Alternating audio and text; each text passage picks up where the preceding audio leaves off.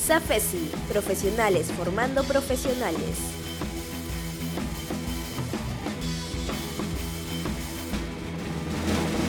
Bueno, comenzamos este webinar. Eh, el expositor es Diego Pajuelo.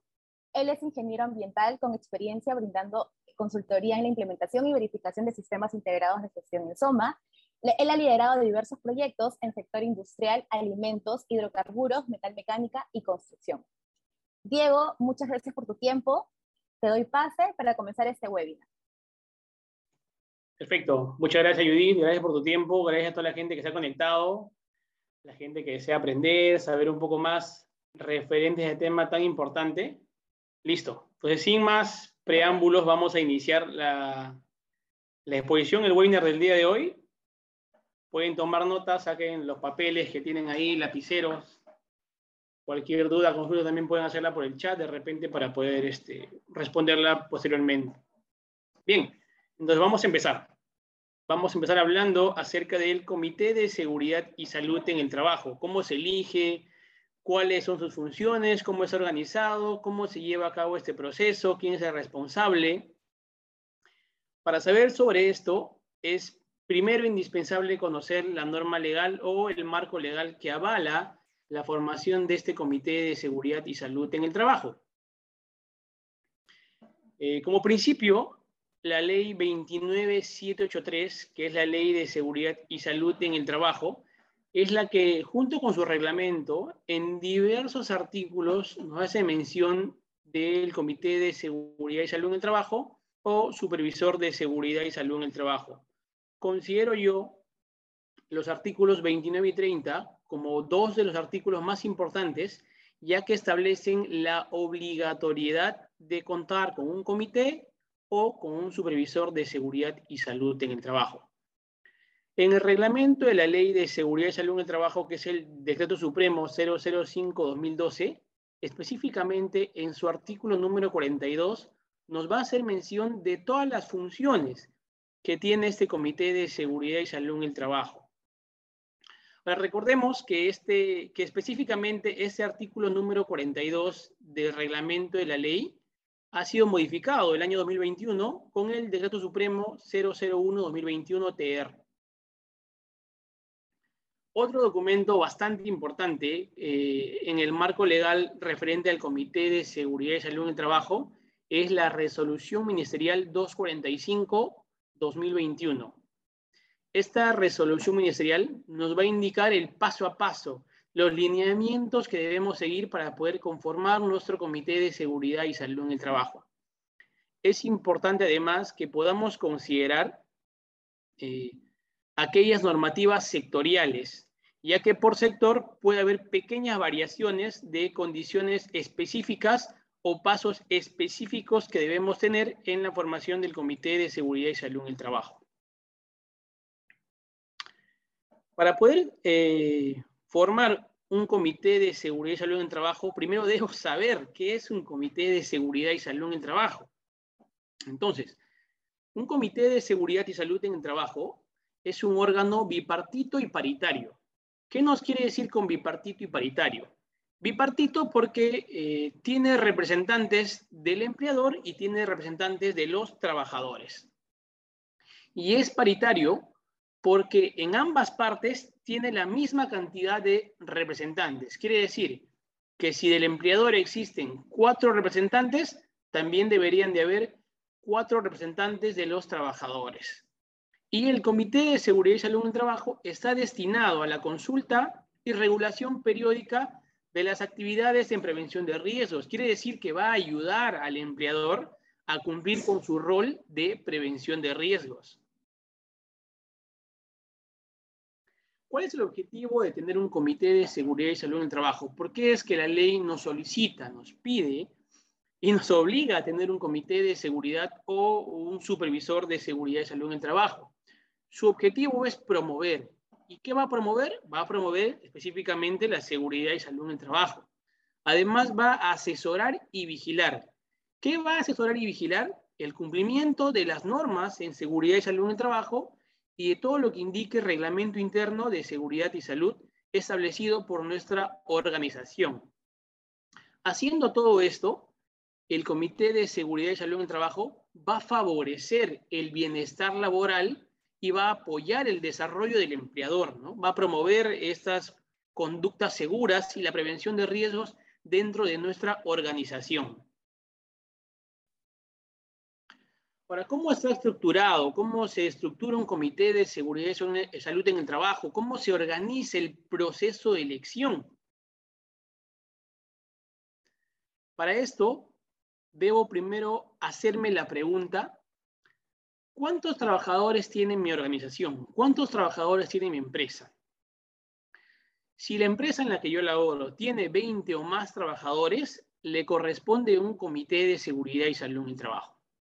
Si la empresa en la que yo laboro tiene menos de 20 trabajadores, en ese caso no le corresponde un comité, sino que le corresponde un supervisor de seguridad y salud en el trabajo. Una vez que yo ya he respondido a esta pregunta, voy con el siguiente paso. Bueno, ya sé que debe haber un comité o ya sé que debe haber un supervisor. Ahora, esta persona que desea ser parte del comité o esa persona que desea ser el supervisor de seguridad y salud en el trabajo, ¿qué requisitos debe de cumplir? Debe de cumplir tres requisitos. El primero es que el trabajador debe estar en la planilla de la empresa. Quiere decir que no puede ser un tercero, no puede ser una persona que labora por recibo por honorarios, por ejemplo. El segundo requisito es que el trabajador debe tener como mínimo 18 años de edad. Y el tercer requisito es que de preferencia, lo repito, de preferencia, deba tener capacitación en temas de seguridad y salud en el trabajo o debe estar en algún puesto que le permita tener este conocimiento, ¿no? Un conocimiento sobre riesgos laborales. Por ejemplo, puede ser el prevencionista de riesgos. Entonces, los dos requisitos primeros son indispensables. El requisito de tener capacitación en temas de seguridad y salud en el trabajo no es indispensable porque una vez que el trabajador sea parte del comité o sea nombrado supervisor de seguridad y salud en el trabajo, se le va a capacitar para el cumplimiento de sus funciones. Bien, entonces eh, ya sé que me corresponde, sé, sé que me corresponde o un comité o me corresponde un supervisor, sé los requisitos que deben tener estas personas que desean ser parte del comité o la persona que desea ser un supervisor de seguridad y salud en el trabajo. Ahora, si me corresponde un comité de seguridad y salud en el trabajo, ¿cuántos miembros deben conformar el Comité de Seguridad y Salud en el Trabajo? Entonces, lo que el empleador debe de hacer es comunicar por algún medio eh, de difusión masiva a todos los trabajadores su propuesta de cuántos miembros deberían formar el Comité de Seguridad y Salud en el Trabajo. La norma nos indica que el Comité de Seguridad y Salud en el Trabajo no debe tener menos de cuatro trabajadores ni más de 12. Entonces el empleador debe comunicar indicando cuántos trabajadores cree él que es conveniente que sean parte del comité y nos va a indicar por qué. ¿Por qué es que lo ha decidido así? Siempre debe ser un número par, ¿no? Porque debe ser bipartito y paritario. Entonces, si en un plazo de tres días naturales, tres días normales, ningún sindicato o ninguna coalición de trabajadores se manifiesta en contra, esa propuesta queda aceptada. Si hubiera alguna manifestación que está en contra de la propuesta del número de miembros eh, que ha designado el empleador, en ese caso nos regimos a lo que nos dice la norma. ¿Y qué nos indica la norma con respecto a los número, al número de miembros que deben confirmar el comité? Nos indica que si la empresa tiene 100 trabajadores más uno, el comité debe estar formado por mínimo seis trabajadores. Y en adelante se van a agregar dos miembros más al comité por cada 100 trabajadores. Para explicarlo en forma más sencilla, si mi empresa tiene 80 trabajadores, me corresponderían cuatro miembros del comité. Si mi empresa tiene 90 trabajadores, me corresponde igual, cuatro miembros del comité. Si mi empresa tiene 101 trabajadores, me corresponderían 6 miembros del comité. Si tiene 201 eh, trabajadores, me corresponderían ocho miembros del comité y así le voy agregando dos miembros más a mi comité mientras va aumentando de 100 en 100 los trabajadores hasta un número máximo de 12 miembros para mi comité de seguridad y salud en el trabajo. Yo ya sé cuántos miembros debe tener mi comité de seguridad y salud en el trabajo. Entonces, digo, bueno, ya sé que me corresponde un comité, sé los requisitos que deben cumplir aquellas personas que desean ser parte del comité. Sé, eh, además, eh, cuántos trabajadores van a formar el comité. Ahora, ¿quién es el responsable de organizar todo el proceso electoral para elegir a los representantes de los trabajadores en el Comité de Seguridad y Salud en el Trabajo? Para esto, debo de hacerme otra pregunta. ¿Existe algún sindicato en la empresa, algún sindicato de trabajadores de trabajo? Si la respuesta es sí, entonces es el sindicato el que va a ser el responsable de llevar el proceso electoral.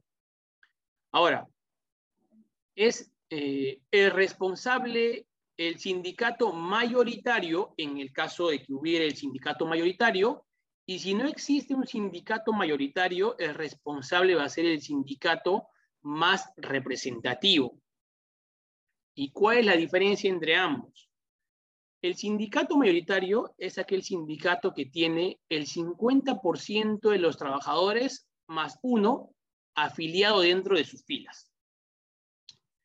Si en mi empresa no hay ningún sindicato que tiene como mínimo al 50% de trabajadores más uno, pero si hay varios sindicatos pequeños, entonces voy a elegir al sindicato más representativo. ¿Y cuál es el sindicato más representativo? El sindicato que tiene mayor número de trabajadores afiliados. Si en mi empresa existe el sindicato, el proceso electoral lo podría organizar el empleador, sí, pero ¿bajo qué supuestos?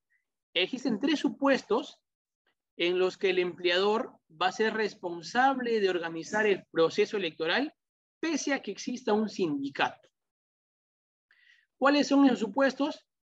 Primero, la falta de organización sindical. Quiere decir que se le comunica al sindicato que es momento de empezar a organizar el proceso electoral, pero el sindicato me diga, ¿sabes qué? Yo no quiero saber nada, mejoraslo tú. Genial. Lo hace él eh, eh, en este caso el responsable sería el empleador. Ahora, ¿qué pasa si es que yo le comunico, si es que el empleador le comunica al sindicato? ¿ya? La comunicación debe de ser mínimo 60 días antes de que venza el, comité que está actualmente, ¿no? Entonces, 60 días antes, el empleador le comunica al sindicato, le dice, oye, eh, sindicato A, ya este, dentro de 60 días se va a vencer el plazo del comité que está actualmente vigente es eh, importante que se organice el proceso electoral. Si ya pasan 30 días calendarios y el sindicato no ha iniciado el proceso de organizar el, tema de la, convocatoria y todo esto para llevar a cabo la elección del Comité de Seguridad y Salud en Trabajo, ya han pasado 30 días, entonces el empleador va a ser responsable de organizar el proceso electoral. Ahora, si el, si el sindicato ha iniciado el proceso electoral, ya ha, elaborado su cronograma y lo ha iniciado, pero eh, lo ha dejado de lado y no lo ha retomado en un plazo máximo de cinco días, entonces el empleador en ese momento eh, se hace responsable de organizar el proceso electoral. Si ocurrieran cualquiera de estos tres supuestos, el empleador va a tener que organizar el proceso electoral dentro de los próximos 10 días hábiles. Si yo no tengo un sindicato, obviamente va a ser el empleador el que va a llevar el proceso electoral. Pero recuerden que si en caso hubiera un sindicato, va a ser este responsable de llevar el proceso electoral, eh, siempre y cuando sea el sindicato mayoritario o el sindicato más representativo.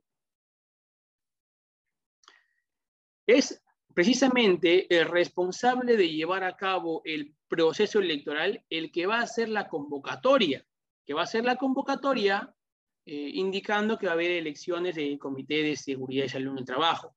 Y esta convocatoria debe tener como mínimo la siguiente información. Nos debe indicar eh, ¿quiénes son parte de la Junta Electoral? Nos debe indicar también el número de representantes titulares y representantes suplentes que se van a elegir. Nos debe indicar el plazo del mandato de los miembros del comité, que puede ser un año o puede ser dos años. Nos va a indicar los requisitos que deben cumplir los trabajadores que deseen postularse para ser miembros del comité. Nos va a indicar la modalidad en la que se va a llevar a cabo el proceso de elección nos va a indicar la fecha, la fecha límite en la que pueden inscribirse los trabajadores que desean ser parte del comité. Nos va a indicar la fecha en la que se va a publicar la lista de los candidatos aptos para ser parte del Comité de Seguridad y Salud en el Trabajo. Además, nos va a indicar la fecha en la que se va a dar a conocer eh, la lista de candidatos aptos. Nos va a indicar la fecha, el lugar y la hora en la que se va a realizar las elecciones, nos va a presentar también la nómina, la lista de los trabajadores que están habilitados para poder elegir, ¿no? para poder votar. Y nos va a indicar, por último, el plazo para las tachas e impugnaciones de la Junta Electoral. Recordemos que es importante que entre la fecha de publicación de los candidatos inscritos y la fecha en la que se va a llevar a cabo las elecciones debe mediar 15 días hábiles. Bien, hablamos eh, en la diapositiva anterior de la Junta Electoral. ¿Y qué es la Junta Electoral? ¿Por qué es importante que se mencione en la convocatoria quiénes son miembros de la Junta Electoral? Porque la Junta Electoral es el organismo que va a estar a cargo de llevar todo el proceso electoral hasta que se proclamen a los trabajadores que son elegidos como parte representativa de los trabajadores en el Comité de Seguridad y Salud en el Trabajo. Eh, la Junta Electoral, ¿quién la elige? La Junta Electoral la va a elegir el responsable de organizar el proceso electoral, ¿no? El empleador o alguno de los sindicatos que mencionábamos anteriormente. Si yo soy parte de la Junta Electoral, no puedo participar como personero ni como candidato en el proceso electoral que está a mi cargo. En otro proceso electoral en el que no sea parte de la Junta Electoral, ¿podré participar? Sí, definitivamente. ¿Qué requisitos debo de cumplir para ser parte de la Junta Electoral? Debes de cumplir tres requisitos. El primero es que no debe ser trabajador de dirección o confianza. El segundo requisito es que el trabajador debe estar en la planilla del empleador y el tercero es que debe tener mínimo 18 años. Esos tres requisitos para que pueda ser parte de la Junta Electoral. La Junta Electoral tiene diversas funciones. Es algo así como la OMPE. Es, algo así como la OMPE que, tenemos, ¿no? El Estado es el responsable de organizar las elecciones para todo el Perú pero eh, designa, se elabora la OMP. Entonces, es igual.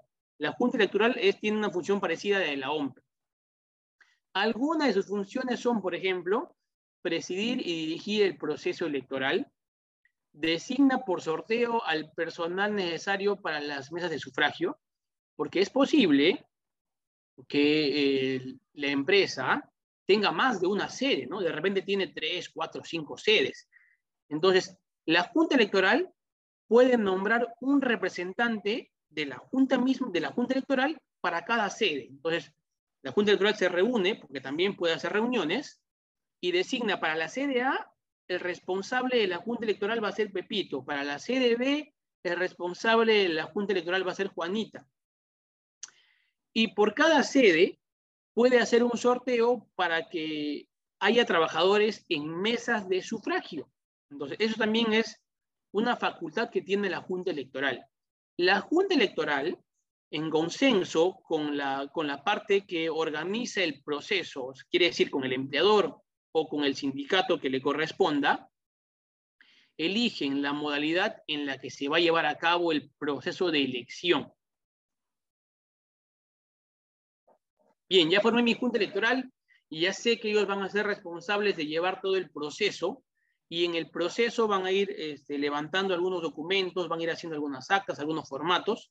Ahora llego a la parte de la votación. La votación eh, la modalidad de elección puede ser de cualquiera de esas tres formas. Puede ser de forma presencial, puede ser de forma no presencial o puede ser de forma semipresencial.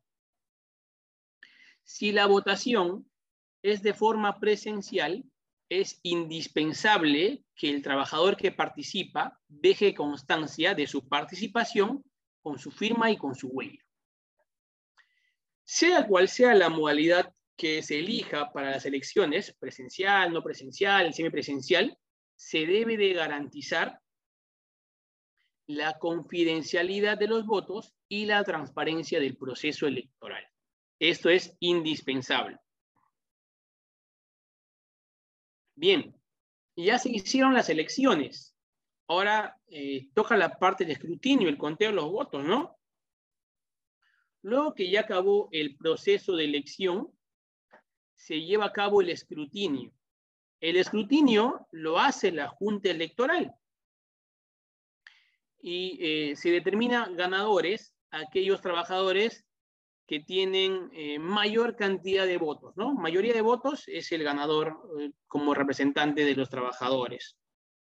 Ahora, ¿qué pasa si existe un empate? Si tengo dos trabajadores que tienen la misma cantidad de votos, en ese caso se llama a los trabajadores, una sesión con la Junta Electoral y se hace un sorteo. Y se resuelve por sorteo qué trabajador va a ser representante en el Comité de Seguridad y Salud en el Trabajo.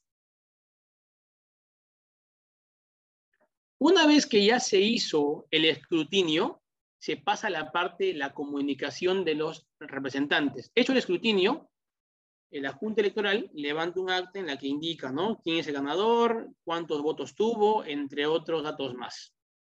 Luego de ya hecho el escrutinio, se hace la comunicación de los representantes.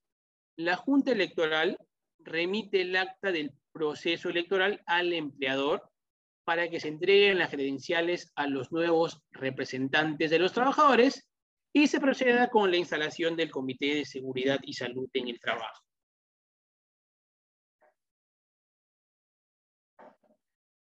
Bien, mientras tanto, lo que vimos hasta el momento es la elección de los, de los representantes de los trabajadores. Ahora, ¿qué pasa con los representantes del empleador? Porque recuerden que el comité es bipartito, ¿no? Tiene eh, representantes de los trabajadores y tienes representantes del empleador. ¿Quién designa a los representantes del empleador? Pues los designa el mismo empleador.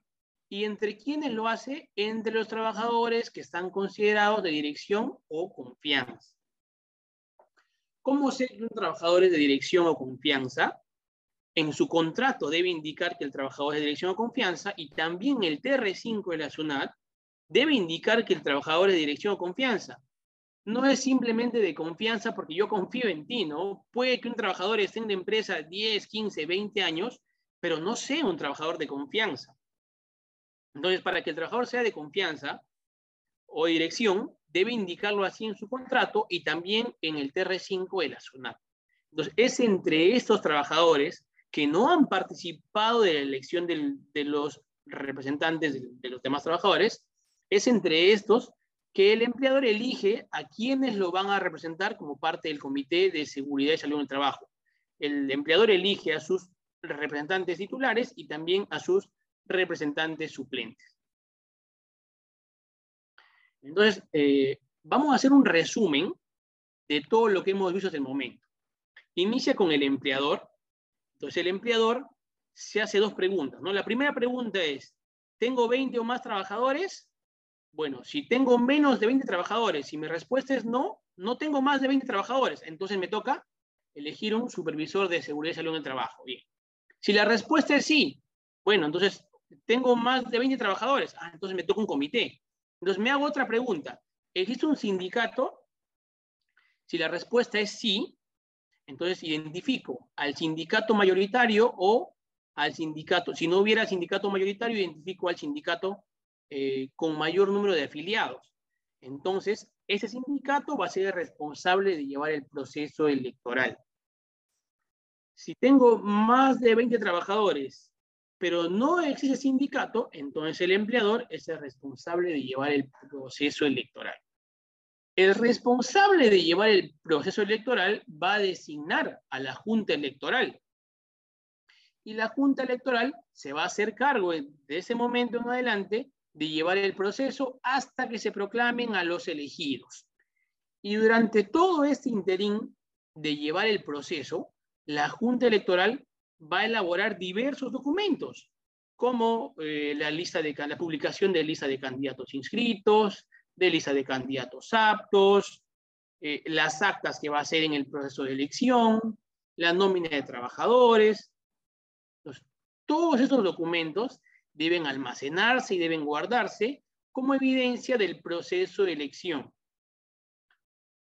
Una vez que ya se tienen a, los representantes y una vez que el empleador ya designó a, sus representantes, se procede con la instalación del Comité de Seguridad y Salud en el Trabajo. Ahora, ¿cuál es el plazo máximo para que el empleador nos diga quién es, quién o quiénes eh, van a ser sus representantes en el Comité de Seguridad y Salud en el Trabajo? El plazo máximo es el día de las elecciones en, en la que se eligen a los representantes de los trabajadores, tiene hasta ese día para decirnos quiénes lo van a representar en el Comité de Seguridad y Salud en el Trabajo. Una vez que tenemos esas dos partes, ya sabemos quiénes representan a los trabajadores y quiénes representan al empleador, se procede con la instalación del Comité de Seguridad y Salud en el Trabajo.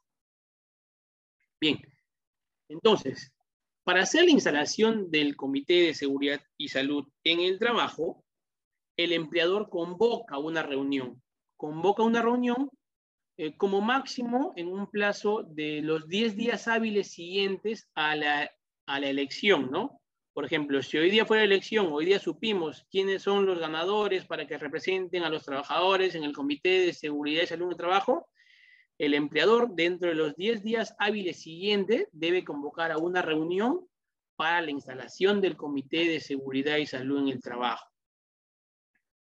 En esta instalación del Comité de Seguridad y Salud en el Trabajo, es que, se van a, es que también se va a organizar al comité. Se va a definir quién va a ser el presidente, secretario.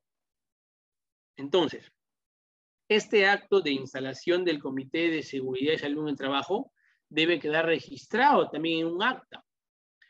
Esta acta se va a pegar o se va a colocar en el libro de actas que está destinada para el Comité de Seguridad y Salud en el Trabajo. Ya eh, en la reunión de instalación debo definir la estructura de mi comité. ¿Y cómo se estructura un comité? Eh, debe tener un presidente, debe tener un secretario y los demás miembros que son parte del Comité de Seguridad y Salud en el Trabajo. El presidente y el secretario son elegidos por consenso. Quiere decir que todos deben estar de acuerdo de que esa persona sea el presidente y de que la otra persona sea el secretario. Pero ¿qué pasa si no hay consenso? ¿no? Si todos dicen, no, mejor que sea Pepito, Juanito, entonces todos, ninguno haya consenso con los demás trabajadores.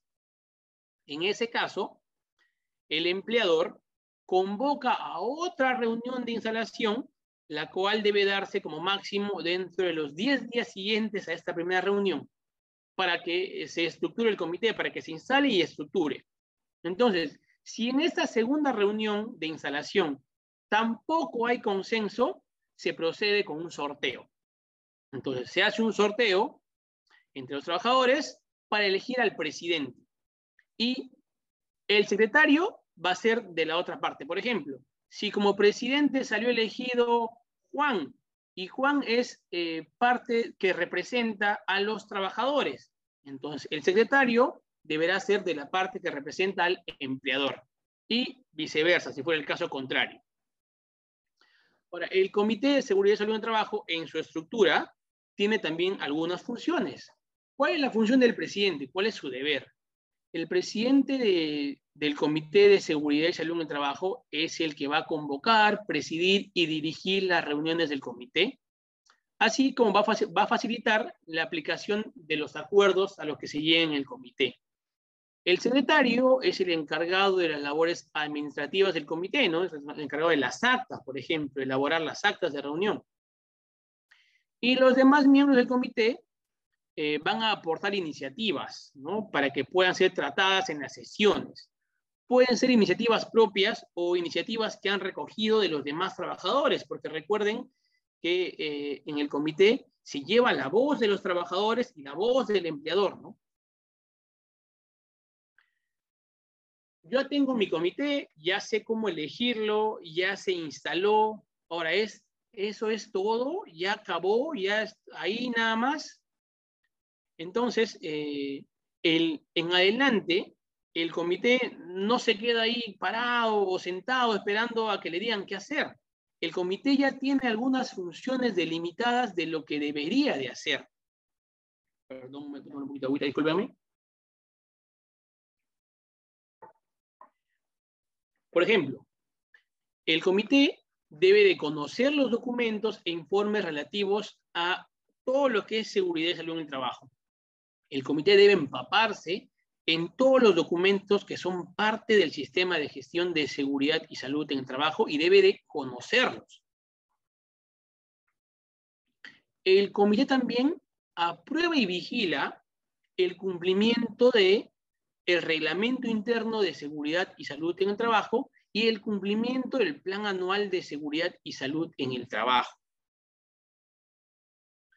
Además de esto, el Comité de Seguridad y Salud en el Trabajo debe de conocer y aprobar, recuerden, conocer y aprobar, además de dar seguimiento al cumplimiento del Programa Anual de Seguridad y Salud en el Trabajo y del Programa Anual de eh, Capacitaciones.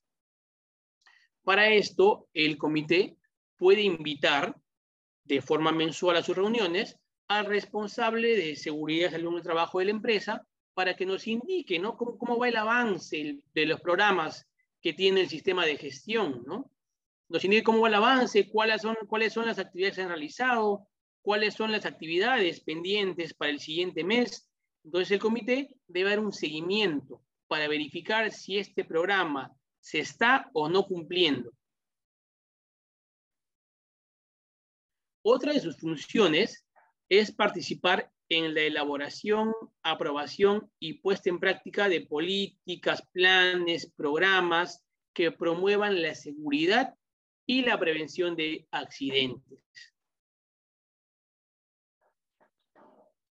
Además de esto, el Comité de Seguridad y Salud en Trabajo promueve que cuando hay un trabajador nuevo, hay un trabajador que inicia la relación laboral, ese trabajador reciba inducción, capacitación y entrenamiento en todo lo referente a la prevención de riesgos laborales que competen al puesto de trabajo de este nuevo trabajador.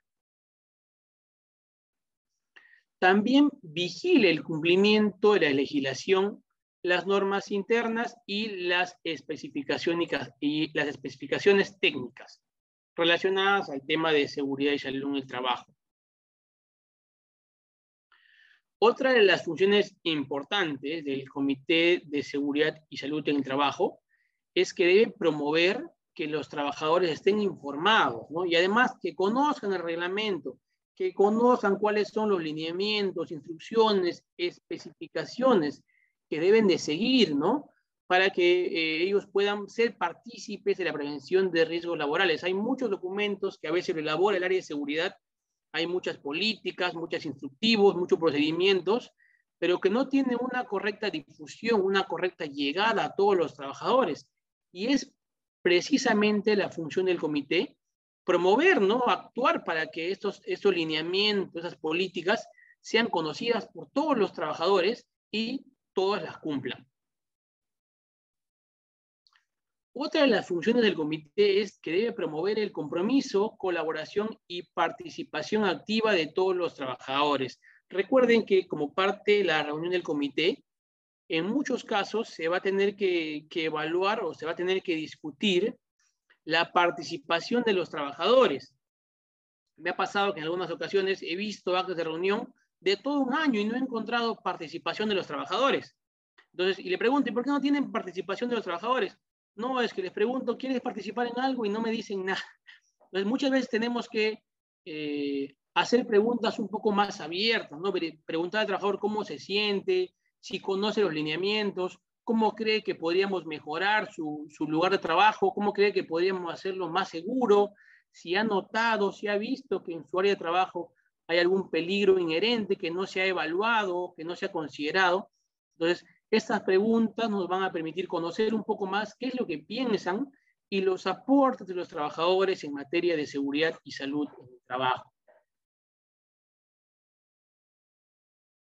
Otra de las funciones del comité es realizar inspecciones periódicas del lugar de trabajo y de sus instalaciones, además de las maquinarias, equipos, a fin de reforzar eh, la gestión preventiva. Si bien es cierto, los miembros del comité no son especialistas en todas las cosas. Entonces, por ejemplo, un miembro del comité de repente eh, no es especialista en inspección de, de, algún tipo de maquinaria en específico, una máquina de inyección de plástico o de una retroexcavadora o de un tractor o de cualquier otro equipo técnico que sea parte de la empresa, de la organización. Entonces, pero si es su deber inspeccionar. Entonces, el comité puede solicitar ayuda, el apoyo de algún especialista en este equipo, en esta maquinaria, para que nos ayude a verificar si cumple o no con las condiciones mínimas de seguridad para su uso. Entonces, eh, no lo van, esta inspección no lo van a hacer siempre todos los miembros del comité, pero se puede designar un miembro responsable para cada cosa, ¿no? Por ejemplo, uno va a ser responsable de inspección de áreas y equipos, otro va a ser eh, responsable de inspección de equipos de emergencia, como extintores, botiquines, otro va a ser responsable de la inspección de máquinas, ¿no? área de producción. Entonces, eh, pueden eh, diversificar entre los miembros del comité responsable de qué tipo de inspección van a hacer cada uno de ellos. Otra de las funciones del comité es la de investigar la causa de los incidentes, accidentes y enfermedades ocupacionales. Y para esto el comité debe recibir una capacitación específica en investigación de accidentes, ¿no? Eh, recuerden que ellos no conocen todos estos temas de repente. Entonces, es la responsabilidad del empleador brindarle la capacitación específica para que los miembros del comité desarrollen sus funciones. Y como ya mencionábamos antes, al igual que para la inspección de máquinas, equipos, áreas, muchas veces va a requerir de participación o de apoyo de algún especialista, para la investigación de los accidentes incidentes, también va a pasar lo mismo.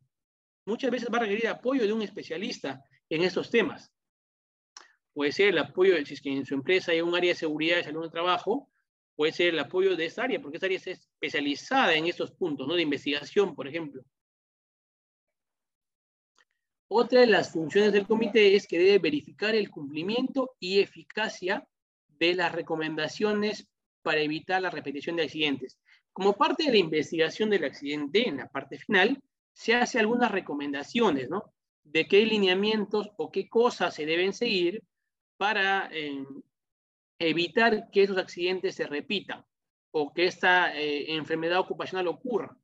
Entonces, el comité no es suficiente con que haga esas recomendaciones, sino que debe de verificar si esas recomendaciones el comité ha emitido se están cumpliendo se han implementado o de repente se han implementado algunas mejores y qué tan eficaces son estas recomendaciones que se han implementado. También el Comité de Seguridad y Salud en Trabajo debe hacer recomendaciones eh, para el mejoramiento de las condiciones del ambiente de trabajo, ¿no? ¿Y esto cómo lo va a hacer? Con las inspecciones, ¿no? Como hacen inspecciones el Comité de Seguridad en Trabajo, entonces conoce más a fondo y de primera mano la realidad de las instalaciones. Entonces, puede hacer algunas recomendaciones para que se mejoren las condiciones de trabajo y para que se mejore el ambiente de trabajo también. Otra de las funciones del comité es que debe revisar de forma mensual, repito, de forma mensual, la estadística de incidentes, accidentes y enfermedades profesionales del lugar de trabajo. esta estadística se la puede solicitar al área de seguridad y salud en el trabajo o al área SOMA, que es la que normalmente lleva y maneja estas estadísticas. Entonces puede solicitársela de forma mensual y evaluar qué ha pasado, por qué este mes los accidentes han subido o por qué han disminuido o por qué se han producido incidentes, o cuál es el área que tiene mayor tasa de incidentes, por qué no está haciendo nada, o qué medidas se han tomado, si están siendo eficaces. Entonces, todo esto debe de evaluarlo el Comité de Seguridad y Salud en el Trabajo. Además, debe de colaborar con los servicios médicos y de primeros auxilios, debe de supervisar los servicios de seguridad y salud en el trabajo y eh, la asistencia y asesoramiento al empleador eh, y al trabajador. ¿no? El comité fiscaliza también en cierta medida al servicio de seguridad y salud en el trabajo, ¿no? si está o no cumpliendo con su labor de prevención. Dentro de las funciones más importantes del Comité de Seguridad y Salud en el Trabajo es que debe reportar a la máxima autoridad del empleador si sucedieran accidentes mortales, si sucediera un incidente peligroso, debe reportarle también la información del producto de la investigación de estos accidentes mortales, las medidas que se han adoptado tras lo ocurrido, y además debe también de reportarle al, al empleador cuáles son las actividades del Comité de Seguridad y Salud en el Trabajo junto con las estadísticas de accidentes, incidentes y enfermedades ocupacionales de forma trimestral. Esto es algo en lo que muchos eh, comités fallan, por decirlo así. Eh, en su empresa a veces no hay accidentes mortales, no hubo incidentes peligrosos, pero sí hubo otra clase de incidentes. El comité evalúa mensualmente la estadística y todo eso, pero reportas a la máxima autoridad del empleador, no. Entonces, de forma trimestral, el comité debe de reportar a la máxima autoridad del empleador una estadística, ¿no? De, cómo ha estado el índice de accidentabilidad, de incidentes, de enfermedades ocupacionales y además de un reporte de las actividades que el comité ha hecho en ese trimestre. Puede ser algo sencillo, no algo muy complejo, muy elaborado. Otra de las funciones del Comité de Seguridad y Salud en Trabajo es llevar a cabo el cumplimiento de los acuerdos registrados en el libro de actas. Entonces, no es suficiente con que el comité llegue a acuerdos, los registre en el acta y ahí quedó. Debe de verificar si se están cumpliendo o no los acuerdos a los que han llegado en las actas de reunión. Y debe de reunirse de forma mensual mínimamente una vez, ¿no? De manera ordinaria, y también puede reunirse de forma extraordinaria las veces que, crea conveniente, las veces que sea necesario. Bien, eh, para finalizar, me gustaría indicarles algunas cosas más que ustedes deberían de conocer del Comité de Seguridad y Salud en el Trabajo. Les hemos dado información respecto a quién es responsable de organizar, eh, qué requisitos debe cumplir, la Junta Electoral, cómo se realiza el proceso de votación, de escrutinio, el Comité de Seguridad y Trabajo, cuáles son sus funciones. Es un tema bastante amplio y considero yo que hay algunas cosas más que deberían saber. Por ejemplo, de algunas preguntas frecuentes, ¿no? ¿En qué caso eh, va al cargo de un, miembro del comité? ¿En qué, caso, ¿En qué caso deja de ser miembro del comité? Hay cuatro causales de vacancia. La primera es el vencimiento del plazo, ¿no? O sea, ya venció el plazo para que sea miembro del comité, por lo tanto su cargo ya queda vacado, queda en vacancia. La segunda causal de vacancia es la, la inasistencia injustificada a tres sesiones consecutivas o a cuatro sesiones alternadas. La tercera causal de vacancia es que el trabajador tenga alguna enfermedad físico o mental que lo inhabilite de ejercer su cargo, ¿no? Eh, que ha tenido una enfermedad muy grave de repente, que, que, tenga secuelas y el trabajador no puede ejercer su cargo como parte del comité de seguridad en el trabajo, o por cual, eh, la cuarta causal de vacancia es que, que, existe una causa que extinga el vínculo laboral, ¿no? Por ejemplo, el trabajador ha sido elegido como parte del comité, pero de acá a dos, tres meses su contrato ya vence y no le han renovado contrato. Entonces es una causal también para que el cargo quede en vacancia. Ahora, otra cosa que ustedes deberían saber es eh, referente al libro de actas que tiene el comité. Ese libro de actas que tiene el comité no necesita ser fedateado ni legalizado. ¿Ya?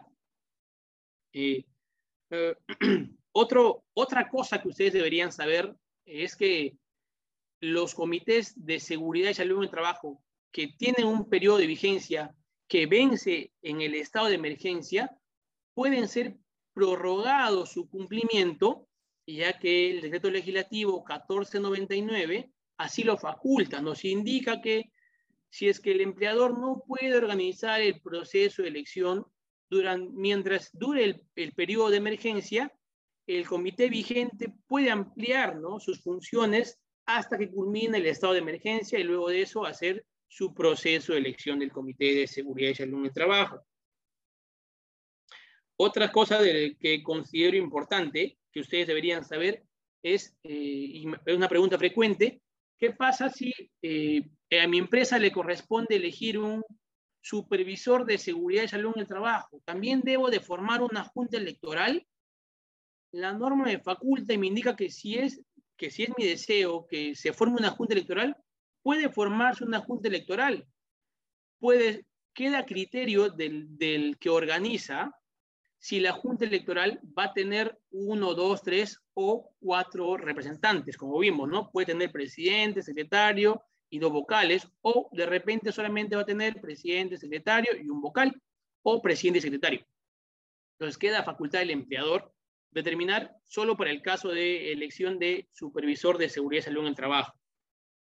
Otra cosa importante que ustedes deben saber es el proceso de reorganización. ¿En qué casos se hace nuevamente una elección del Comité de Seguridad y Salud en el Trabajo antes de que cumpla su periodo? Por ejemplo, si el día de hoy elegimos ya a los miembros del comité, se instaló hoy, este 2 de febrero de 2022, a un comité que va a tener vigencia por dos años, hasta el 2 de febrero de 2024.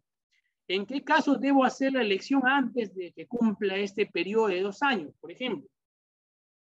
En el caso de que eh, los que son representantes del, del empleador, de la parte trabajadora, en el caso de que los que son representantes de la parte trabajadora ya no tengan suplentes y el comité tenga un periodo de vigencia que sea superior a igual o superior a seis meses. No, por ejemplo, si el día de hoy día elegimos a los miembros del comité y de acá una semana, los miembros que eran suplentes de los representantes de los trabajadores, acaba su contrato, no le renovaron. Y a mi comité todavía le quedan más de seis meses de vida, por decirlo así. En ese caso, hago nuevamente el proceso de elección de los representantes de los trabajadores. Y la última cosa para cerrar, que considero que es importantísima que ustedes sepan, es que no contar con un comité o con un supervisor de seguridad y salud en el trabajo es considerado por el Ministerio de Trabajo como una falta grave, por lo tanto puede incurrir en una, canción, en una sanción económica cuantiosa eh, de no contar con un comité o un supervisor de seguridad y salud en el trabajo. Bien, eso ha sido todo. Muchísimas gracias. Eh, mi nombre es eh, Diego Pajuelo, soy ingeniero ambiental, especialista en sistemas integrados de gestión. Me encuentran en Facebook, en Instagram como de Pajuelo SIG. En el LinkedIn pueden encontrarme como Diego Pajuelo. Cualquier duda, consulta, pueden escribirme al celular. Tienen también mi correo electrónico el día de mañana voy a estar publicando en mis redes eh, los formatos para elección del Comité de Seguridad y Salud de Trabajo en forma editable. Para los que deseen pueden entrar y pueden descargar los formatos sin, ningún tipo de compromiso. Agradezco a Safesi por el tiempo, por la oportunidad y doy pase a Judith. Muchísimas gracias. Tu tiempo, Judith. Muchas gracias, Diego. Lo máximo, en verdad. Eh, mil gracias por toda la información que nos has brindado. SAFESI, profesionales formando profesionales.